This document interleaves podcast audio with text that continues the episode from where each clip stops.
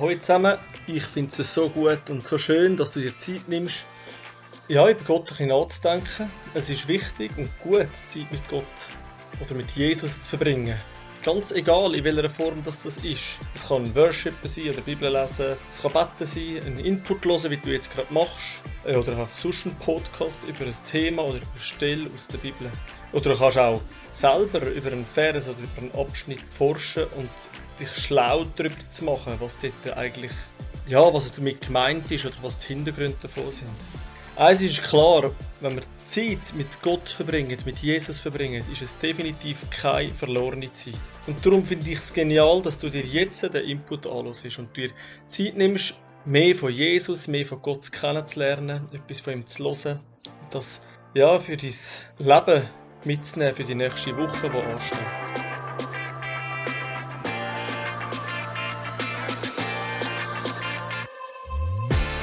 Im Gotti sind wir gerade in der Serie, für die, die den Flyer noch präsent haben.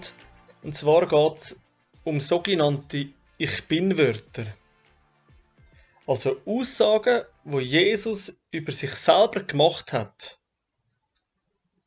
Die finden wir übrigens alle im Johannesevangelium. Und wichtig ist, dass wir wissen, dass wo Jesus die Aussagen gemacht hat, haben das nicht ganz alle so lässig gefunden. Macht auch Sinn. Es tönt nämlich schon komisch, wenn ein Mensch von sich selber sagt, ich bin das Brot vom Leben oder ich bin das Licht der Welt. Es sind sehr absolute Aussagen und ecken darum eben auch an. Obwohl Jesus immer wieder darauf hingewiesen hat, dass er Gottes Sohn ist und dass er der versprochene Retter für die Juden ist, haben dazu mal die einen ihm das gar nicht glauben. Sie haben ihn als ganz normalen Mensch angeschaut. Und wenn sie an versprochenen Retter gedacht haben, haben sie auch mehr an einen König oder an einen Befreiungskämpfer gedacht. Einen, der sie von den Römern befreit und so in die Freiheit führen kann. Und da hat halt so ein Wanderprediger, wie Jesus war oder wie sie ihn angeschaut haben, nicht recht in ihr Bild gepasst. Heute und nächstes Mal schauen wir zwei von diesen Ich bin Aussagen an, die Jesus gerade in einer Rede gemacht hat. Sie sind sehr nah zusammen und auch miteinander verwandt und haben natürlich auch wieder die einen Juden verrückt gemacht. Am Schluss haben sie sogar gemeint, Jesus sei von einem bösen Dämon besessen. Was ich so gut finde, ist, dass wir heute dürfen wissen, dass Jesus eben wirklich der Sohn Gottes ist und dass er uns befreit. Und genau darum hat er auch so Aussagen dürfen machen. Sie sind absolut wahr und sie helfen uns heute, ihn besser zu kennenzulernen und ihn besser zu verstehen und vor allem auch etwas für unser Leben mitzunehmen und von ihm zu lernen. Heute wollen wir die Stelle aus dem Johannes 10, Vers 9 anschauen. Ich lese sie gerade vor. Ich bin die Tür.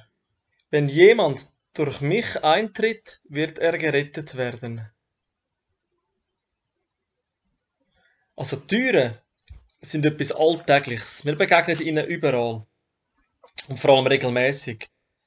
Keine Ahnung, wie oft wir durch Türen durchlaufen pro Tag. Aber das ist definitiv sehr viel. Ich habe mal, ich habe mal geschaut, in meiner Wohnung alleine hat es acht Türen. Und jede hat ihren Grund und ihren Zweck. Wenn sie wenn eine Tür offen ist, verschafft sie uns Zutritt. Wenn eine Tür zu ist, dann können wir nicht reingehen, dann grenzen sie etwas ab. Das kann sein, zum Beispiel in ein Haus, in eine Wohnung, in einen Laden, in die Schule, dort sind im Moment fast alle geschlossen, ins Kino, in die Body. Sie können uns vorausbringen oder in ein Stadion, in eine Halle, an ein Konzert. Es gibt so viele verschiedene Türen auf dieser Welt und vor allem sehr viel Türen auf dieser Welt. Jede hat ihren Zweck, auch wenn es zum Teil vielleicht auch nur eine Dekotüre ist, wo da ist, damit sie schön aussieht. Und genau als so eine Türe beschreibt sich jetzt Jesus also, wenn er eben im Johannes 10, Vers 9 sagt, ich bin die Tür. Wenn jemand durch mich eintritt, wird er gerettet werden. Da stellt sich natürlich schon auch ein bisschen die Frage, ja, wohin führt denn die Türe? Also meine Wohnungstüre führt mich voraus oder respektive führt mich in meine Wohnung. Und Jesus sagt, ich bin Türe, muss ja irgendwo hinführen. Und da ist wichtig, dass wir mal anschauen, was, wohin führt die Türe. Weil es ist nämlich definitiv keine Dekorationstüre. Die Türe, die von Jesus redet, oder Jesus davor redet, führt in die Gegenwart von Gott, führt zu ihm zu Gott, dem Vater, wir dürfen so Zugang haben.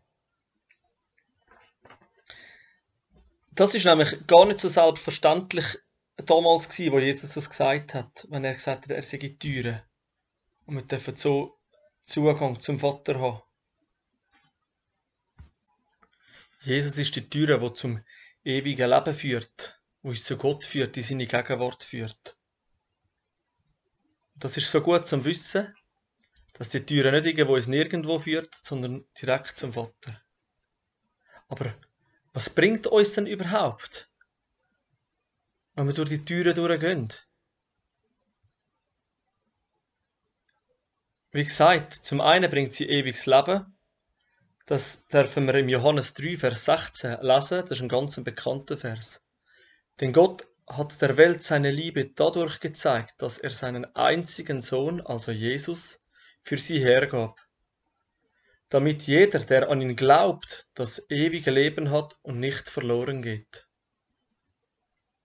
Also wenn Jesus eben sagt, er ist die Türe, dann, und wir an ihn glauben, dann dürfen wir das ewige Leben haben und wir gehen nicht verloren. Das ist eine, Zusage, die wir dürfen haben, die wir in Anspruch nehmen. Und mir persönlich gibt das Freude und einen Frieden ins Herz hinein weil ich Jesus in mein Leben eingenommen habe, weil ich mit ihm unterwegs bin, weil ich versuche, ihm ähnlicher zu werden, Zeit mit ihm verbringen, gibt mir das eine Freude und einen Frieden ins Herz hinein. Es gibt mir eine Hoffnung und eine Zuversicht, dass das, was Jesus eben gesagt hat, wahr und zuverlässig ist.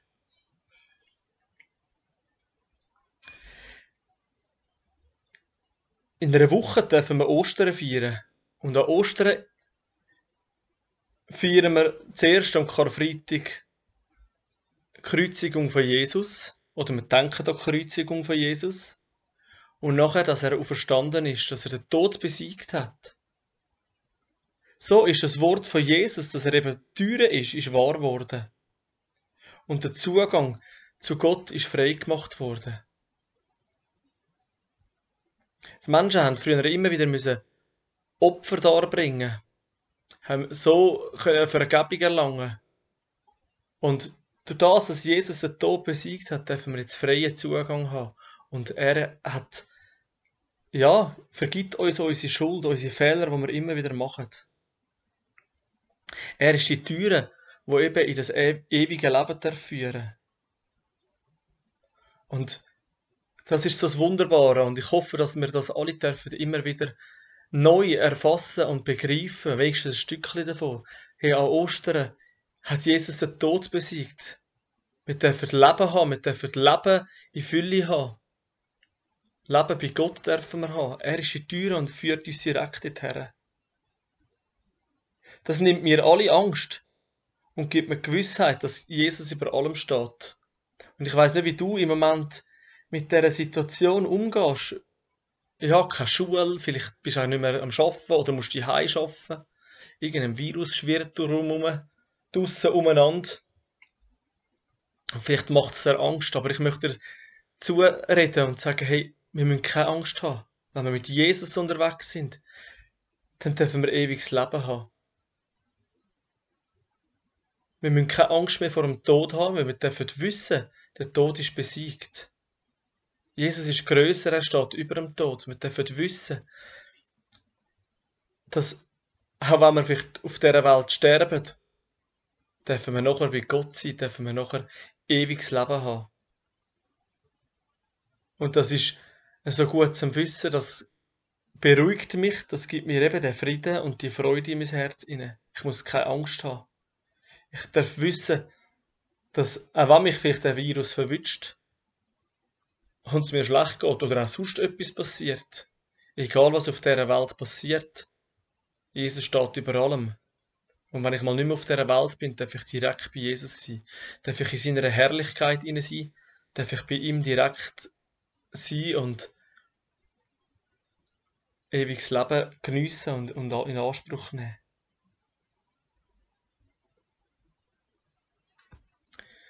Ja, ich möchte dich ermutigen, dass du in dieser heute oder in der nächsten Woche oder an Ostern selber dir Zeit nimmst und ja, nochmal über die Ostergeschichte nachdenkst. Die stehen in den vier Evangelien, eher gegen den Schluss. Stehen die Streit von der Kreuzigung und nachher eben auch von der Auferstehung von Jesus. Lies es mal durch. Denk mal darüber nach, vergleiche auch verschiedene Stellen. Die einen tönen sehr ähnlich, die anderen ein bisschen anders. Mach dir Gedanken darüber und überleg dir mal, was das überhaupt für dich heißt, für dein Leben heißt. Ich wünsche mir, dass du das Geschenk und dass du das, die Geschichte von der Ostern, das, was es wirklich bedeutet, darfst kennenlernen und erfahren, dass du das darfst aufnehmen in dein Herz und darfst realisieren, was das überhaupt zu bedeuten hat. Jesus hat den Tod besiegt, er ist Sieger und wenn wir zu ihm gehören, dürfen wir eben auch Sieger sein. Dann sind wir nicht mehr gefangen von dieser Welt, weil wir dürfen befreit sein von Jesus. Er hat den Tod besiegt. Wir müssen keine Angst mehr haben von Sachen auf dieser Welt. Wir müssen keine Angst mehr haben vor, ja, von dem, dass wir alleine sind, dass wir unsere Freunde nicht mehr dürfen sehen. Wir müssen keine Angst haben, dass ja, wir vielleicht nicht mehr in die Schule dürfen oder nicht mehr arbeiten können, dass wir vielleicht sogar unsere Stelle verlieren. Weil Jesus steht über allem und er hat alles in der Hand. Das hat er uns zugesagt in der Bibel, dürfen wir immer wieder nachlesen. Und ich wünsche mir das und ich möchte dich dazu ermutigen, dass du das darfst, ja, selber in der Bibel entdecken. Es gibt ja so viele gute Stellen, ja, wo sagen, dass Jesus Sieger ist. Dass er alles, alles gemacht hat, dass wir zu ihm kommen, ewiges Leben dürfen haben. Der Zugang zu Gott hat er frei gemacht. Er hat die Türen aufgemacht und sie steht offen. Ich hoffe auch, dass du das ja, in deinem Leben kannst aufnehmen dass du das kannst erfahren und kennenlernen, dass du von dieser Freude und von dem Frieden darfst werden. In mir lebt die Hoffnung und die Zuversicht. Ich darf ja ohne Angst durch die Welt durchgehen und darf wissen, egal was passiert, Jesus steht über allem, er sieht alles, er kennt meine Sorgen und Ängste auch, wenn ich manchmal gleich habe. Und er steht über allem. Und ich wünsche mir das für dich, für deine Familie und ich wünsche mir das, dass du das kannst kennenlernen, du, dass du das darfst erfahren in den nächsten Wochen. Ja, und wenn du Fragen hast, dann Meld dich irgendwie, melde dich bei einem guten Freund oder bei deinen Eltern. Red über das. Wenn du Fragen hast, dann, dann frag unbedingt. Und wenn du Jesus noch selber nie in dein Leben aufgenommen hast, dann würde ich dich ermutigen, dass du ihn aufnimmst und ihn annimmst. Dass du sagst, ja, dass du mit Jesus redest und ihm sagst, hey, dass du mit ihm willst ein Leben leben, wo, ja, wo ihm gefällt, dass du ihm nachfolgen willst, dass du ihn besser willst kennenlernen wünsche dir alles Gute. Ich hoffe, wir sehen uns schon bald wieder und können miteinander Jesus ja, bejubeln für das, was er gemacht hat. Gerade an Ostern, dass wir für ihn anbeten, dass wir ihn verehren Weil er ist unser König und unser Retter. Das, was die Juden früher nicht erkannt haben, dürfen wir jetzt Gewissheit haben. Er ist König, er ist unser Retter. Er ist ein Befreiungskämpfer sozusagen. Auf seine Art, wie er es gemacht hat.